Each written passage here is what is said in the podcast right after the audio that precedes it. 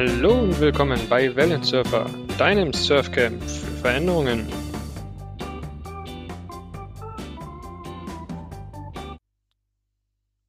Gut, dann willkommen zu Wellensurfer und einer neuen spannenden Folge. Ähm, heute geht es um ein Thema, was ich total unterschätzt habe, muss ich zugeben. Beschäftige mich seit Jahren schon mit dem Thema Agilität, seit Jahren schon Scrum-mäßig unterwegs gewesen und das Thema Kanban hatte ich zugegebenermaßen unterschätzt in den letzten Jahren. Deswegen habe ich mir gedacht, hole ich mir mal einen Experten, der sich mit Kanban auskennt, lerne selber und falls der ein oder andere da vielleicht auch noch was mitnehmen kann, ist es natürlich umso schöner. Und deswegen, Markus, herzlich willkommen und vielen Dank, dass du mich heute oder mir heute Licht ins Dunkle zum Thema Kanban bringst. Ja, hallo Micha. Herzlich willkommen. Ähm, ja, dazu ich doch gerne. Ich bin gespannt. Genau, vielleicht sagst du drei Sätze zu dir, wo du herkommst, was du so machst, und dann steigen wir danach direkt in die, in die erste Frage ein. Mhm, gerne. Ähm, ja, mein Hintergrund ist im Endeffekt, dass ich jetzt auch seit ungefähr sieben Jahren dabei bin, äh, Scrum und Agile Coaching zu betreiben und habe mich dort auch, wie du schon gesagt hast, vom Scrum Master oder vom Scrum Kontext weiterentwickelt in Richtung Kanban. Mache das jetzt seit drei, vier Jahren ungefähr äh, intensiver, auch bei in Kundeneinsätzen als als äh, Beratungsdienstleistung. Genau und habe die Enterprise Kanban Coach Ausbildung beim Klaus Leopold gemacht vor zwei Jahren.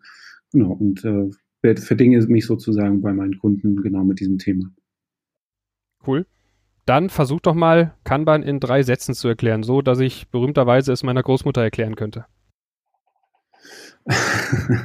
oh, das ist eine Herausforderung. Ähm, also Kanban erstmal ist eine Methode zur Produktionsprozesssteuerung, hat also im Grunde genommen erstmal gar nichts mit dem Thema Agilität zu tun, wird deswegen auch leider häufig damit verwechselt, als agile Methode bezeichnet, hat aber überhaupt keinen Ursprung daraus. Ähm, ansonsten ist Kanban halt eine Methode, die darauf basiert, die Ressourcen in einem System möglichst ausgeglichen ähm, zu, äh, oder möglichst ausbalanciert ähm, zu verteilen und äh, zu, schon zu nutzen, sodass äh, möglichst wenig Engpässe und Überkapazitäten und ähnliches in einem System auftreten, von, äh, ja, vom, vom Anfang bis zum Ende im Grunde genommen. Mhm. Okay. Ähm, anschließend direkt, also vielleicht kannst du ja nochmal so einen kurzen geschichtlichen Abriss machen. Wo kommt eigentlich Kanban her? Wer hat es erfunden? Wie ist es groß geworden? Einfach, dass man so eine gewisse Einordnung hat.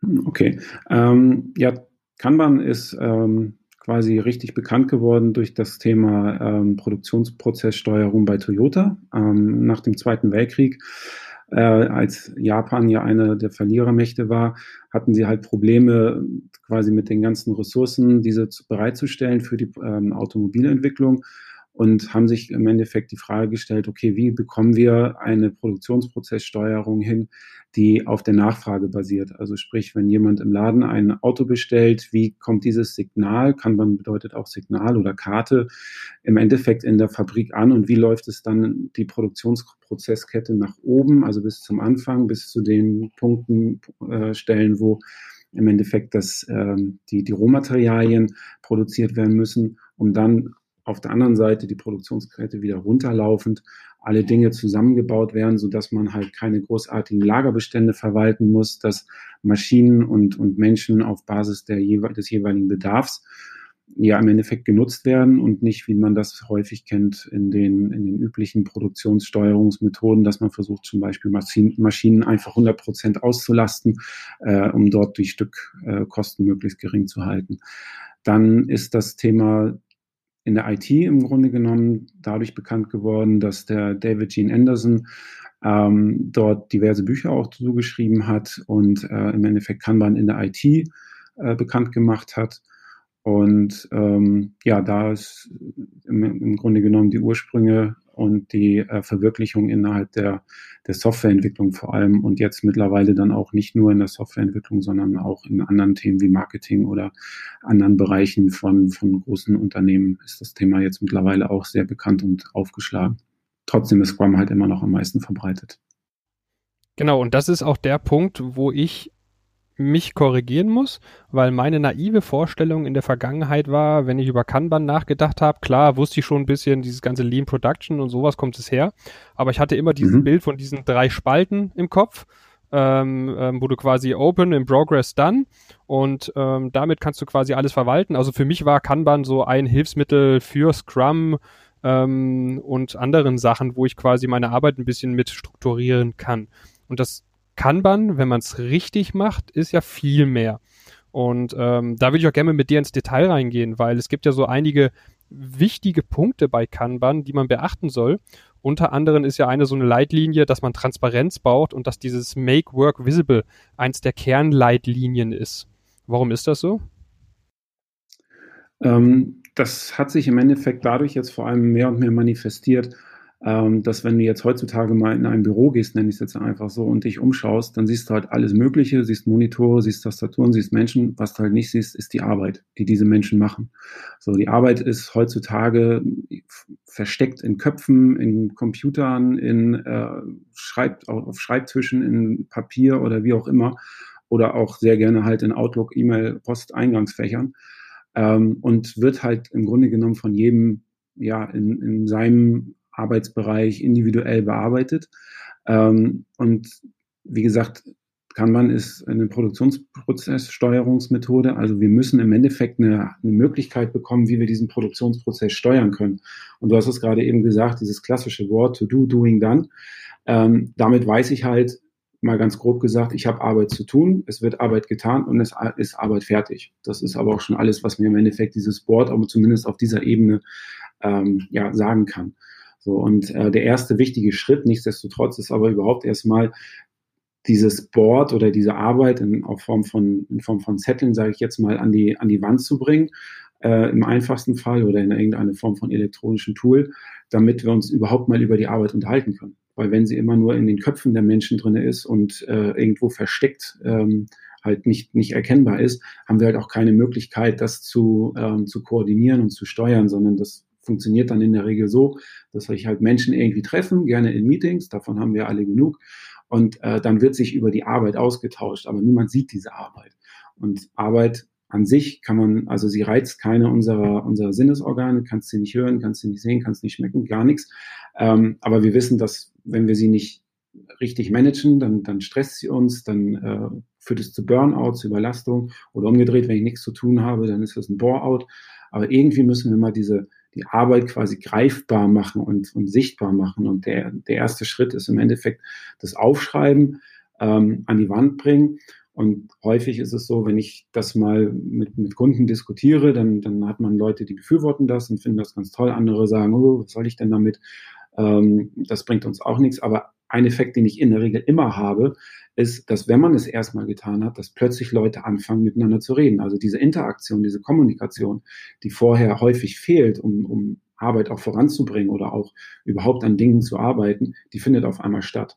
Und auf einmal habe ich Menschen da, die sich über Arbeit unterhalten und dann solche Dinge passieren wie, ähm, was ist denn das hier für ein Projekt? Das kenne ich gar nicht. Oder ich dachte, diese Arbeit ist schon längst fertig. Oder wer arbeitet überhaupt daran und ist das hier überhaupt noch aktiv in Arbeit? Also es stellen sich auf einmal ganz viele Fragen in diese, in diesen Kommunikationen, in Interaktionen der Menschen, wenn man das einfach mal sichtbar macht, die vorher halt nicht da waren sondern dann war halt einfach immer die Annahmen oder es sind ganz viele Annahmen im Raum. Der eine macht das schon oder das Thema wird doch sicherlich schon fertig sein oder du hattest mir doch gesagt dies und du hattest mir doch gesagt, ich habe gedacht das. Also es wird eigentlich mit ganz viel Behauptungen und Annahmen normalerweise im, im typischen Arbeitsalltag agiert und diese Transparenz hilft uns halt überhaupt erstmal darüber ähm, zu sprechen, was für Arbeit wir dann haben der nächste Schritt ist dann halt auch mal sich Gedanken darüber zu machen, okay, wie sind denn überhaupt die prozessualen Abläufe? Und wie gesagt, wenn du da To-Do, Doing, dann hast, dann hilft dir das nicht allzu viel, sondern du musst eigentlich sagen, okay, wie, wie sind denn Übergaben? Wer arbeitet in welchen Prozessschritten an was? Wo warten wir in Prozessschritten? Das ist auch ein ganz großes, ganz großes äh, Thema in vielen Organisationen, dass dieses Warten äh, der Arbeit überhaupt nicht bewusst ist. Also da mit einher lassen sich ganz, ganz viele Dinge an sich schon mal lösen, die häufig halt unsichtbar sind. So und ähm, irgendwie müssen wir halt uns mal dieser Arbeitsmenge bewusst werden. Ein einfaches Beispiel, ich habe das jetzt in mehreren Projekten schon gemacht. Ähm, und in einem habe ich halt mal einfach aufgeschrieben, wo ich neu dazu gekommen bin, was für Themen fliegen denn da rum. Und dann hatte ich immer ganz entspannt 70 Karten an der Wand. So, und dann stellt man sich halt auch die Frage, okay, was ist denn jetzt dringend? Was ist wichtig? Was ist denn wie groß? Was ist wie klein? Wie lange dauert was? Das hat man vorher, weiß man, hat eine ganze Menge Arbeit. Aber das mal zu koordinieren, sowohl für sich als auch fürs Team oder auf ganz großer Ebene auf Programm oder sogar auf, auf Portfolioebene, auf, auf Unternehmensebene, das lässt sich halt auch skalieren. Das sind halt Dinge, die sind normalerweise nicht sichtbar. Deswegen ist Transparenz quasi das Kernelement erstmal, um sich da überhaupt Gedanken darüber zu machen, wie sieht eigentlich unser Produktionsprozess aus. Und das finde ich super spannend. Du hast ja mehrere Punkte angesprochen. Ähm, Sage ich mal den Prozess, das Ganze wie äh, Work in Process Limitation und diese Sachen gehen wir gleich drauf ein.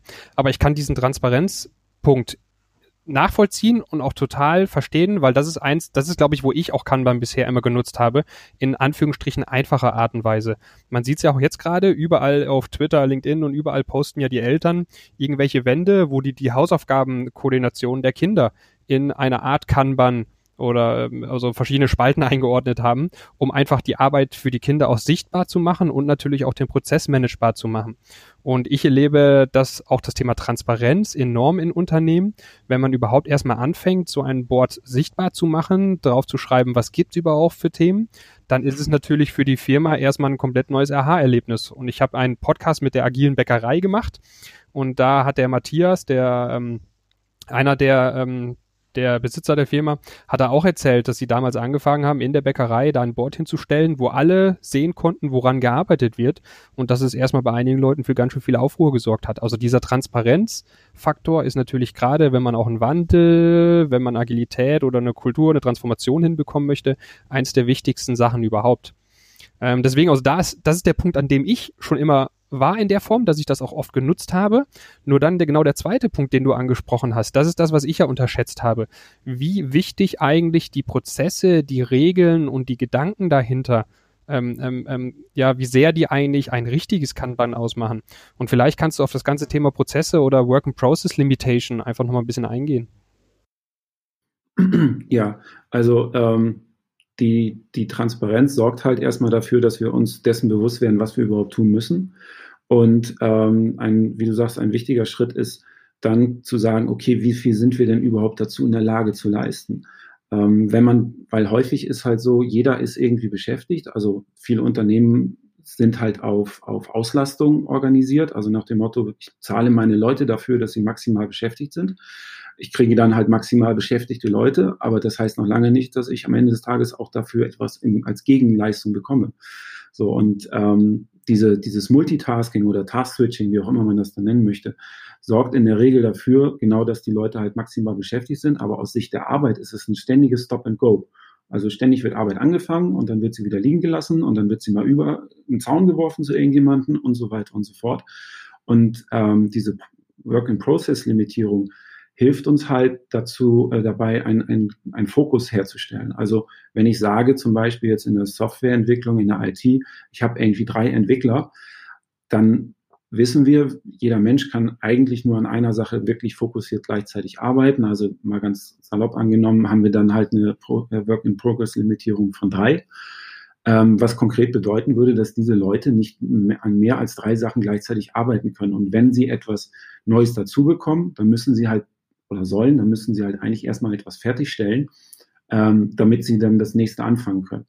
Und auf Basis dieser, dieser Work-in-Progress-Limitierung schaffen wir einen Fokus und die Möglichkeit für die Menschen, die in diesem System arbeiten, halt sich auf Arbeit zu fokussieren und diese dann fertigzustellen. Also das Prinzip dahinter lautet halt Stop Starting, Start Finishing, nicht immer mehr Arbeit anfangen, sondern Arbeit fertigstellen. So und ähm, dann mit so einer Work-in-Progress-Limitierung gehen halt auch ganz viele Fragen einher, ähm, in Bezug auf, ähm, was ist denn jetzt überhaupt wichtig, äh, wer muss jetzt an was arbeiten, wie kann ich denn jetzt auch zum Beispiel so ein, ein, ein Flaschenhals auflösen, also wer kann denn auch helfen, also, weil wenn ich das nicht sehe, dann macht halt jeder was, aber vielleicht kann ich ja mal bei den Testern oder bei einer anderen Abteilung aushelfen, weil ich jetzt gerade im Moment ähm, keine Auslastung habe oder, oder nichts auf dem Tisch habe, und durch die, also erster Schritt Transparenz, sichtbar machen, wo sind diese Flaschenhälse überhaupt und dann zu sagen, okay, wie können wir dann daran arbeiten? Ich vergleiche das immer ganz gerne mit, du hast ein, halt ein, quasi ein volles Wasserrohr oder ähnliches oder du hast eine, ähm, ein Meer, jetzt sagen wir mal die Nordsee, ja, und du lässt einfach mal das Wasser ab. So, und dann siehst du plötzlich diese ganzen Dinge, die da so hochkommen, wo das Wasser sich drum rumwinden muss, die du halt nicht erkennst, wenn du Flut hast. Das ist halt eine einzige Ebene, alles ist beschäftigt. Aber wenn du diese, diese Ebbe einkehren lässt, dann siehst du diese verschiedenen ähm, Flaschenhälse und die, die, die Berge und ähnliches und die, die, die Senken, wo Arbeit verschwindet und nicht wieder rauskommt, die du dann ausgleichen kannst, um äh, in so eine Arbeit, Arbeitsfluss halt reinzukommen ne? und dann die Zusammenarbeit zu fördern. Okay, diesen, also vollkommen verständlich, meines Erachtens oder aus meiner Erfahrung, aber eins der schwierigsten Punkte. Also ich erlebe das selber ständig, dass genau an diesem Punkt die Leute dann ähm, quasi sagen, ja, hier, da kann ich noch was aufmachen und ich warte doch nicht, bis die fertig sind. Wir können das ja parallel dran arbeiten. Das ist unterschiedliche Interessen. Also diese Nachhaltigkeit oder konsequent dran zu bleiben, erlebe ich bei vielen Leuten ist das schwierigste Problem überhaupt. Was ist so dann, dann deine Erfahrung oder dein Tipp, wie du dafür sorgst, dass das richtig gemacht wird? Ähm, ja, also erstmal äh, ganz wichtig ist halt zu verstehen, dass wenn Menschen auf Auslastung trainiert sind, und das werden wir im Endeffekt die, unser ganzes Leben lang, dann ist es halt nicht einfach zu sagen, mach jetzt mal nix. Ja, oder andersrum, guck mal, was die anderen machen, so, weil wir werden immer darauf konditioniert, dass Einzelleistungen sind wichtig, darauf basieren ja zum Beispiel auch viele Zielsysteme und so weiter, ähm, dass, dass Menschen einfach produktiv sind, indem sie ganz viel arbeiten. So, und ähm, das ist, das ist ein Prozess, der, der dauert, bis der verstanden ist ähm, dass das halt nicht zielführend ist. Und ähm, einfach mal auszuprobieren, was so eine Work-in-Progress-Limitierung äh, verursacht, mal für ein paar Tage einfach nur, ist nämlich genau der Punkt, dass dann plötzlich die Menschen da, sich über, darüber unterhalten, dass man nicht mehr alles reinkippen kann, dass man nicht mehr ständig äh, einfach nur über den Zaun wirft mit der Erwartungshaltung, er der andere macht schon, sondern plötzlich muss man sich darüber unterhalten, hey, die Leute sind kapazitativ ausgelastet, wie balancieren wir denn jetzt mal diesen ganzen neuen Input so? Also plötzlich werden die Stakeholder oder die Leute, die etwas wollen, mit in diesen Prozess hineinbezogen und müssen sich am besten untereinander unterhalten über die Prioritäten, die jetzt als nächstes da äh, zu machen sind, weil das passiert nämlich bei intransparenten Systemen auch immer an der Stelle, wo die Arbeit passiert. Dann kriegst du plötzlich 30 Bälle auf den Tisch und darfst dann für dich priorisieren. Und das ist halt maximal im, ähm, äh, un, un, ungeschickt, ähm, weil du halt die ganzen externen Belange im Zweifelsfall gar nicht kennst, die dahinter stecken, weil für jeden ist immer in der Regel alles gleich wichtig oder seins ist immer am wichtigsten so rum, aber wenn man das dann mal untereinander priorisiert, ist das halt was ganz anderes so und man muss die Leute halt dann an der Stelle wirklich zusammenbringen, um das das, das aufzulösen und zu sagen, wir haben nur drei Leute oder wir haben nur fünf Leute und die können halt nicht mehr machen, als sie tun. Und wenn ihr mehr wollt, dann müssen wir sehen, wie wir das ausbalancieren. Also es geht immer darum zu schauen, dass man diesen Arbeitsfluss äh, maximal aufrecht erhält und die, die ankommende Arbeit balanciert zu den Kapazitäten, die das System wirklich zur Verfügung hat. Und es ist in der Regel eine gute Idee, dass man sagt, man macht so ein bis zwei Aufgaben pro Person, um einfach auch ein bisschen variieren zu können, sage ich mal so. Aber umso niedriger eigentlich umso besser. Und optimalerweise hat man eigentlich eine äh, Limitierung von eins pro, pro, ähm, pro Person oder pro Arbeitsstation. Versuchen das zusammenzufassen. Also das, du hast einerseits die Ebene der Transparenz, also das Ganze erstmal sichtbar machen, hilft dir schon mal, das überhaupt zu sehen, was gibt es in Arbeiten. Das ist dein ähm, Wasser rauslassen, äh, mehr Analogie. Dann hast du das Thema Work in Progress Limitation, dass du sagst, wir Menschen oder wir generell müssen darauf lernen, dass wir Sachen mal fertigstellen, dass wir die durcharbeiten, dass wir nicht zu viele Sachen parallel machen, dass auch mal bekannt ist, wo ist das Limit und nicht jeder immer mehr aufgelastet bekommt, aufgelastet bekommt. Ähm, und das natürlich auch sichtbar, dass die anderen Leute sehen, wer ist denn gerade überlastet, wo ist gerade, wo hängt's gerade. Das heißt, um in so einen Flow reinzukommen, heißt es, dass man sich gegenseitig helfen muss, dass man sich gegenseitig tauschen muss, äh, austauschen muss vielleicht, dass man da flexibel auch sein muss, damit man quasi das Ziel erreicht, schnellstmöglich von vorne, ich sag mal Spalten gedacht, von vorne nach hinten zu kommen. Ist das so, wenn du diesen Flow-Gedanken mit reinnimmst, das ist ja quasi dann so der Kern, also zu sagen, wie komme ich schnellstmöglichst von links nach rechts, muss man ganz plump zu formulieren. Genau. Ähm, das ist, das ist genau der Kern der Sache. Also wir wollen Arbeit im Fluss halten mit dem Ziel, diese möglichst schnell fertigzustellen. Also Arbeit hat halt den unangenehmen Nachteil, ähm, dass wenn ich damit anfange, dann kostet sie mich Geld. Und ich kriege in der Regel so lange nichts heraus, bis ich sie fertiggestellt habe. Ähm, und dementsprechend ist, so, muss es das Ziel sein, natürlich einmal qualitat, also quantitativ so schnell wie möglich äh, Dinge fertig zu kriegen, um einfach so schnell, so viele Dinge wie möglich fertigzustellen. Auf der anderen Seite natürlich aber trotzdem die Qualität, äh, die Qualität im Auge zu behalten. Ähm, also sprich, äh, solche Themen wie zum Beispiel dann in Scrum Definition of Done und so weiter zu berücksichtigen. Einfach immer mit dem Ziel, okay, wie, wie kriegen wir das Maximale aus dem jeweiligen Arbeitssystem heraus, ohne es zu überlasten. Auch ein ganz typisches Beispiel äh, von, von Arbeitssystemen, in denen keine Transparenz herrscht, ist halt, dass ähm, Menschen versuchen, diese Überlastsituation, und wir alle wissen, wie gut das ist, wenn man eine Maschine dauerhaft überlastet, äh, auszugleichen. Ja, dann kommen sie halt morgens früher, dann gehen sie abends später, dann arbeiten sie halt am Wochenende. Das sind alles mich, äh, Anzeichen, in, in, Indizien dafür, dass dieses System an sich überlastet ist. Also das ist ja okay, sag ich mal so, wenn das phasenweise passiert. Aber es gibt ja durchaus Menschen, die dann in einem Burnout landen und das passiert halt nicht, weil sie mal zwei Stunden länger gearbeitet haben, sondern weil sie halt regelmäßig permanent äh, in irgendeiner Überlastungssituation sind. Und das sind häufig Manager, die halt aufgrund zum Beispiel dieser Intransparenz oder wie auch immer äh, ganz viele Dinge versuchen gleichzeitig zu handeln und alleine zu handeln und, und äh, fertig, zu, äh, fertig zu bekommen, aber sind am Ende des Tages im schlimmsten Fall lediglich Administratoren der Arbeit. Also wenn man hört, ich bin Projektmanager und mache 80 Projekte gleichzeitig, das ist kein Management mehr, das ist lediglich noch Verwaltung und mal einen Blick reinwerfen. So, und ähm, wir, das Ziel, wie gesagt, ist diese, diese, diese Fluss von Arbeit aufrechtzuerhalten. Und das ist eigentlich die Aufgabe genau des Managements, diese, diesen Arbeitsfluss aufrechtzuerhalten, diese, ähm, wie ich gesagt hatte in dem, in dem Mehrbeispiel, diese ganzen kleinen Rinnsale und Hürden und so weiter, die aus dem Weg zu räumen, dass das im Endeffekt eine, gerade eine, eine schöne ebene Fläche ist, in der das Wasser aber kontinuierlich und die Arbeit kontinuierlich durchfließt, immer mit dem Ziel, möglichst schnell fertig zu werden. Ich finde es immer überraschend, wie, wie Unternehmen versuchen, agil zu werden, indem sie einfach immer mehr machen. Das Ziel ist es eigentlich, ähm, weniger zu machen, aber dafür schnell und dafür richtig. So, und häufig ist so eine agile Transformation, das ist jetzt ein bisschen off-topic, aber äh, ja immer so nach dem Motto, ja, wir brauchen ganz viele agile Teams, dann kriegen wir auch ganz viel fertig. Das ist richtig, aber es, es wird halt alles immer langsamer, weil die Dinge ja auch untereinander Abhängigkeiten haben. Und ich aktiviere durch dieses Mehrarbeiten immer mehr Abhängigkeiten. Und das, aus Sicht der Arbeit ist es immer mehr Stop and Go. Also es ist wirklich Sinn und Zweck der ganzen Sache. Wasser ablassen, um dann zu sehen, überhaupt auch erstmal zu verstehen, wie fließt überhaupt die Arbeit durch das System. Also welch, wie gesagt, wie, gesagt wie, wie, sehen die Prozesse aus? Nicht alle Prozesse sind ja auch gleich. Das eine Team, also ein, ein Prozess, um zum Beispiel einen Bug zu beseitigen, also Rework, Nacharbeiten, sieht ganz anders aus im Zweifelsfall, als äh, wenn ich wenn ich etwas neu implementiere oder wenn ich eine Idee habe. Ja, der, der, wie, sieht, wie sieht überhaupt der der Prozess aus, wie Ideen bei uns verarbeitet werden, weil Ideen führen ja häufig dann auch zu neuer Arbeit, zu, zu, zu verschiedenen Themen. Also es geht dann auf der einen Seite auch darum zu sagen, okay, wie sie, welche Arbeitstypen haben wir? Äh, Experimente, Ideen, Nacharbeiten und so weiter. Und wie sehen die Prozesse dazu aus? Und wie, wie, wie sehen auch die, ich nenne es jetzt mal Working Agreements dazu aus? Also wie, wie handeln wir Übergaben?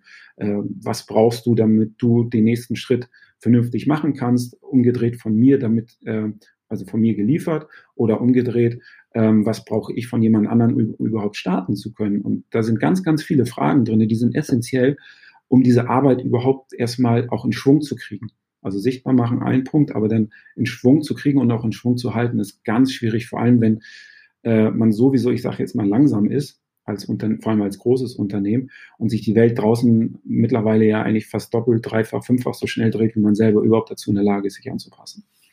Mhm. Sehr, sehr spannend. Also das ist, was, was du gerade gesagt hast, meines Erachtens auch einer der Kernprobleme. Also, oder was ich auch unterschätzt habe. Es ist halt nicht einfach nur ein dreispaltiges Board, wo du mal sich Sachen raufpackst und dann loslegst, sondern wie man aus dem privaten oder ich aus dem privaten Umfeld auch weiß, ich versuche dann tausend Projekte zu starten, versuche das dann als Transparenz über sich, über sich zu nutzen, was ich alles an Projekte mache und versuche dann immer ein, zwei Kärtchen rüberzuschieben auf ähm, im Progress. Und da hapert es bei mir zum Beispiel ganz oft, dass ich genau da diesen Prozess nicht durchdenke. Welche Stufen brauche ich eigentlich? Eigentlich, ähm, wie viel Arbeiten kann ich wirklich eigentlich parallel machen, sondern meistens ist es für mich dann äh, leider am Ende nur ein Board, wo ich quasi sichtbar gemacht habe, was ich alles gerade schön parallel nebeneinander mache. Und so sehe ich es ja auch ganz viele Unternehmen, die dann sagen, wir machen Kanban und im Endeffekt machen die aber kein Kanban, weil dann in einer Work in Progress Spalte eine Person auf einmal 30 Aufgaben hat, weil dann ähm, gar nicht drüber nachgedacht wurde, welche Spalten, welche Prozesse, welche Arbeitsschritte habe ich überhaupt in dem ganzen Kontext. Und dann, was du am Ende noch gesagt hast, das Wichtigste, die Nachhaltigkeit dran zu bleiben. Deswegen so auch meine Frage, was sind so die Tipps und Tricks, wie komme ich dahin, das auch wirklich nachhaltig zu machen? Und was ich jetzt gerade von dir schon mal mitgenommen habe, ist auf jeden Fall sich Vorfeld Gedanken zu machen, welche Stufen habe ich überhaupt in dem ganzen Prozess und wie kann ich die Stufen quasi aufsetzen, um überhaupt bewusst zu werden, was für Schritte brauche ich da. Genau, also ähm, ja. Nee, leg los.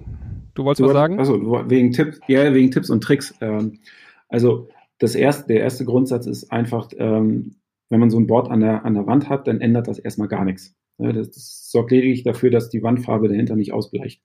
Ähm, und äh, man muss sich also wirklich dann Gedanken darüber machen, äh, wie, wie betreiben wir das denn oder was tun wir da überhaupt? Also das machen, haben ja viele noch nie getan. Die haben sich ja noch nie darüber, darüber Gedanken gemacht, was sie denn überhaupt da so tun ja, und welche Arbeitstypen es gibt und wie sehen die Prozesse aus, sondern sie sind quasi in das Unternehmen gekommen und haben von anderen gelernt, wie die es machen und haben es quasi abge, äh, abkopiert.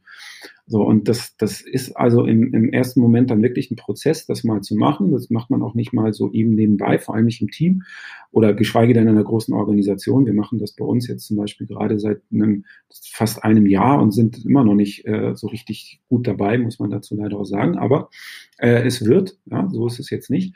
Ähm, und dann diese Transparenz, muss man auch sagen, das ist für viele nicht, nicht so richtig angenehm. Ja? Also es fühlt sich auch komisch an, wenn man plötzlich sieht, ähm, also mal ganz salopp gesagt, wenn man halt keine Karte zugewiesen hat, dann fühlt man sich irgendwie unproduktiv. Und ähm, das ist aber total wertvolle Zeit, unproduktive Zeit, also unproduktiv im Sinne von, ich habe nichts, trage nichts aktiv zur Wertgenerierung bei, sondern ich kann mich zum Beispiel auch mal um Arbeit am System kümmern. Also nicht immer nur drin rumwurschteln und versuchen in der Suppe zu schwimmen, sondern auch mal aus der Suppe raussteigen, mir die Suppe mal angucken und schauen, was ist denn das überhaupt für eine Suppe, ja? Und schmeckt mir die überhaupt? Und ähm, dann, das sind so die, die, die ersten Schritte, mit denen man da mal einen her, äh, anfangen kann. Dann brauchst du ganz klar einen Treiber. Also du brauchst irgendjemanden, der da, der da ähm, mitgeht und der das will und der das äh, forciert, weil wenn du eine Organisation hast, die maximal beschäftigt ist, dann hat dafür in der Regel keiner Zeit. Also du brauchst irgendjemanden, der da sagen kann, okay, wir machen das jetzt mal auch und ähm, arbeiten da wirklich mal richtig hart dran und du brauchst halt jemanden, der sich mit dem Thema auch auskennt. Weil wenn du das einfach so an die Wand hängst, dann hast du ja selber gesagt, hast du da To-Do, Doing, Done und dann fragt jeder, was soll denn das? Das bringt uns überhaupt nichts. Hm, dann bedarf es halt auch einer gewissen Art von Mut, aus sich aus dieser Komfortzone, aus dem gemachten Nest so ein bisschen rauszubewegen, ähm, weil es halt, es ist schon Neuland. So, das, das ist definitiv ähm, der Fall. Und äh, ich würde am Anfang zum Beispiel starten, indem ich einfach mal die Probleme sammle. Ja, wo, wo hakt's denn bei uns? So, nur die, auch die ganzen Bauchgefühle. So, ja, ich habe das Gefühl, dass dies und das jenes und so weiter, dass das nicht funktioniert und immer haben wir Probleme mit dem und dem. So einfach mal das, das ähm, aufschreiben, damit der Zielsetzung nachher durch dieses visuelle, visuelle äh, Management-System, das man da ja aufbaut, zu sagen, okay, löst dieses visuelle Management dann überhaupt die Probleme oder welche davon löst? Man muss ja nicht alle lösen. Ne? Ähm, das ist dann im Endeffekt so ein, so ein ich nenne es jetzt mal Art Breitbandantibiotikum. so, und weil man kann recht viele Dinge damit erschlagen. So, und äh, was hatte ich noch genau? Und äh, mein Tipp ist halt, fang mal mit dem physischen Board an, nicht gleich mit irgendeinem Tool. Ich weiß im Moment, Corona und so ist Zusammenarbeit schwierig physisch, ähm, aber es hilft halt maximal, weil ich einfach, ich kann halt irgendwie ähm, äh, hier Malerkrepp nehmen, das an die Wand hängen und wenn mir eine Spalte fehlt oder eine Zeile fehlt, dann hänge ich die halt dazu. Das ist in einem Tool meistens schwierig und Tools haben halt häufig auch diverse Restriktionen, dass man das einfach nicht machen kann, wie man das gerne gerade abbilden möchte. So. Und den, den Toolschritt, den kann man sich danach immer noch überlegen. Und wenn man jemanden hat, der das Tool schon kennt oder der schon Tools kennt, umso besser, dann kann man den Schritt vielleicht gleich am Anfang machen. Aber wenn ich davon noch nicht so viel oder mit noch nicht so viel Erfahrung habe, auf jeden Fall erstmal physisch anfangen. Mhm. Gehen wir vielleicht nur kurz auf einen wichtigen Punkt ein. Und zwar, äh, wenn man sich mit Kanban beschäftigt, kommt man ja nicht drum herum um die berühmten Flight Levels. Vielleicht kannst du da nochmal kurz ein paar Worte zu verlieren, was es, was es genau ist, was es bedeutet und was es ausmacht. Ja, stimmt. Flight Levels sind ja mittlerweile in aller Munde. Äh, schönen Gruß an Klaus, falls du noch zuhören solltest demnächst. Ähm, äh, genau, also äh, Flight Levels sind im Endeffekt ein, ein, Denkmodell. Ja, also es gibt jetzt quasi ein, rein von der Theorie her drei Flight Levels. Ähm, Flight Level 1 ist das, ist das Teamebene, ist die Teamebene. Flight Level 2 ist im Endeffekt die übergeordnete Koordinationsebene von End-to-End. -End. Also häufig ist es ja so, dass ein Team in so einem Wertstrom, und darüber muss man sich auch mal unterhalten, was sind denn die Wertströme in unserem Unternehmen, nicht alleine arbeitet, sondern da müssen ganz viele Teams irgendwie miteinander zusammenarbeiten und die richtigen Übergaben stattfinden lassen und so weiter und so fort. Ähm, das ist quasi Flight Level 2, Koordinationsebene. Und dann gibt es als zu guter Letzt, ähm, aber beziehungsweise eigentlich das Wichtigste, äh, die strategische Ebene und also oder auch die strategisch operative Ebene. Also sprich, welche Arbeiten müssen wir überhaupt machen? Was ist von aus strategischer Sicht wichtig? Und ähm, der, der Trick dabei ist oder auch die Herausforderung dabei ist, im Endeffekt diese drei Ebenen miteinander zu knüpfen, äh, verknüpfen. Also zu sagen, okay, wie brechen wir denn jetzt zum Beispiel mal ein strategisch wichtiges Thema? Keine Ahnung, Beispiel irgendwie der Eintritt in den Markt, in den chinesischen Markt. Äh, wie brechen wir das denn mal runter auf die, auf die Value Stream Ebenen? Ähm, mit und versorgen die im Endeffekt wieder mit Arbeit. Also welche, welche Themen müssen die dort, müssen dort gemacht werden?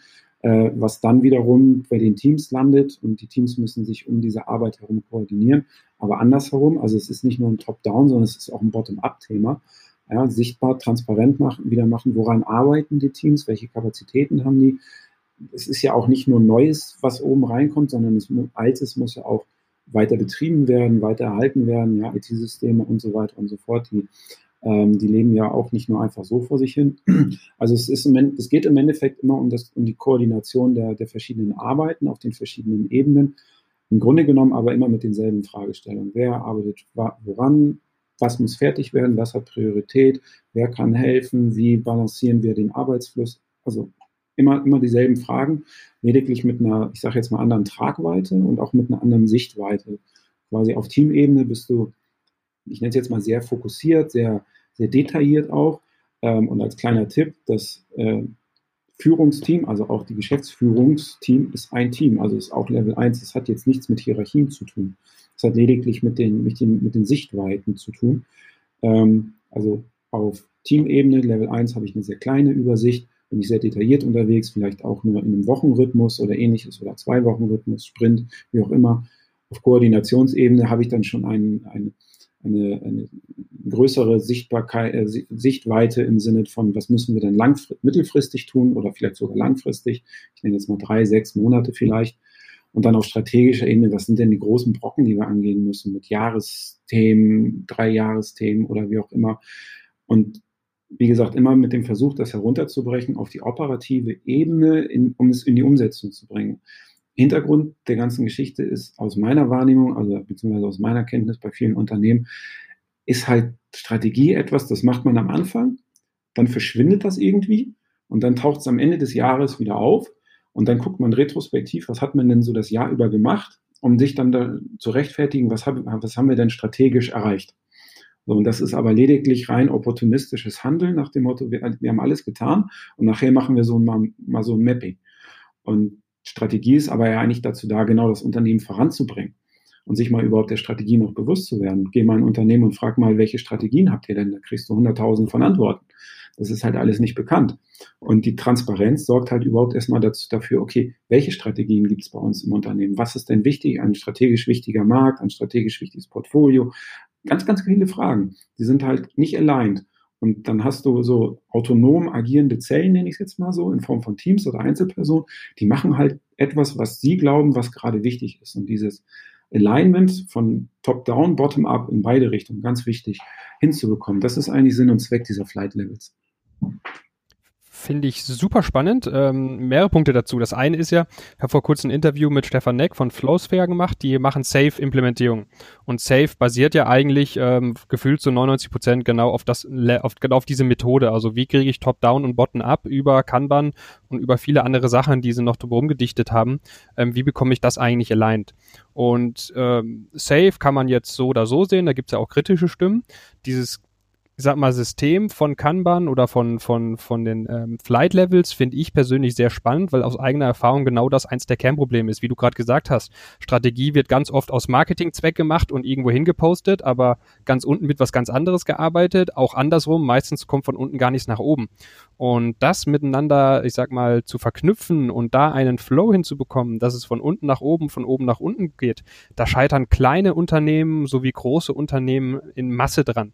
Deswegen direkt mal eine Frage an dich als, mhm. als Experte. Hast du irgendwo ein, zwei Firmen, wo du sagst, die haben das per Excellence umgesetzt? Äh, ja, ähm, also zum Beispiel Rewe Digital kann ich da mal als Beispiel nennen. Ähm, das, die haben wir auch bei uns in der Ausbildung zum äh, Enterprise Kanban Coach besucht. Ähm, die machen das meiner Meinung nach schon auf sehr, sehr hohem Niveau. Ähm, das gleiche gilt, ich habe es jetzt ähm, nur mal kurz gesehen, ähm, hier bei Otto ähm, im, im, Bereich des E-Commerce äh, sind, sind auch schon viele Dinge gut umgesetzt. Ähm, ist ja auch immer wieder ein Beispiel, äh, was in dem Kontext genannt wird. Und ähm, also es gibt schon einige Unternehmen, die das richtig gut machen, aber ähm, also fertig ist man nie. Ähm, man muss es halt immer kontinuierlich betreiben und ähm, tun aber die wenigsten. Ja? Also das aus verschiedensten Gründen halt einfach. Ein klassisches Beispiel ist, wir haben ja keine Zeit. Also wir haben keine Zeit, uns zu verbessern. Und weil wir uns nicht verbessern, haben wir keine Zeit. Das ist im Endeffekt eine Abwärtsspirale, die kann man beliebig weit treiben. Und irgendwann muss man sich halt mal die Zeit nehmen oder wie auch immer. Also äh, da, an diesen Themen zu arbeiten. Flight-Level-Implementierung ist halt auch nichts, was man mal übers Wochenende macht oder in irgendeinem Off-Site für drei Tage im, im Rahmen eines Management-Meetings oder sowas. Es ist halt nicht ein einfaches dreispaltiges Board, was man einfach nur aufhängt und ähm, Sachen reinhaut. ähm, wir sind zeitlich schon sehr weit vorgedrungen, deswegen würde ich die, ich habe noch ein paar Fragen, die würde ich einfach im Schnelldurchlauf durchgehen. Das heißt, dich bitten, einfach eine kurze Antwort dazu zu geben. Frage 1, soll ich Scrum oder Kanban machen? Ähm, mach Kanban. Und äh, wenn du die Möglichkeit hast, Dinge auch etwas auf längerfristiger Ebene zu ähm, priorisieren oder zu, zu machen, dann gerne auch Scrum. Ähm, interessanterweise basiert beides auf denselben Prinzipien und auch in Scrum sind ganz viele Elemente enthalten, die in Kanban auch drin sind, zum Beispiel WIP-Limitierung auf Basis von zwei Wochen Ebenen und solche Geschichten. Also für mich ist, ich hole gerade einen, einen kleinen Ding aus, äh, für mich ist immer Kanban die Möglichkeit und in Scrum kann ich auch sehr gut mit Kanban arbeiten, mit den Boards und so weiter und so fort. Das ist, hat nichts mit Wartungsarbeiten, wie das gerne in der IT gesehen wird, zu tun. Mhm. Zweite Frage, ähm, wenn ich Richtung Remote gehen möchte, ist ja gerade ein brandheißes Thema. Das heißt, ich will sowas remote jetzt aufsetzen, habe in, ähm, Interesse daran. Ähm, wie gehe ich da am besten dran? Welche digitalen Tools kannst du aus deiner Erfahrung dort empfehlen? Ähm, da gibt es im Endeffekt jetzt nicht allzu viele. Also das typische Bekannte ist Jira von Atlassian, ähm, wird ja auch in vielen Unternehmen eingesetzt. Das kann man ganz gut dafür verwenden, ähm, hat halt seine Einschränkungen. Ich kann zum Beispiel nicht mehrere Prozesse auf einem Board abbilden, sondern es müssen dann die gleichen Prozesse sein. Also ich muss dann mit sehr vielen Boards arbeiten im Zweifelsfall. Ähm, dann ist nicht mehr ganz neu, aber auch relativ unbekannt Canvanize zum Beispiel unterwegs.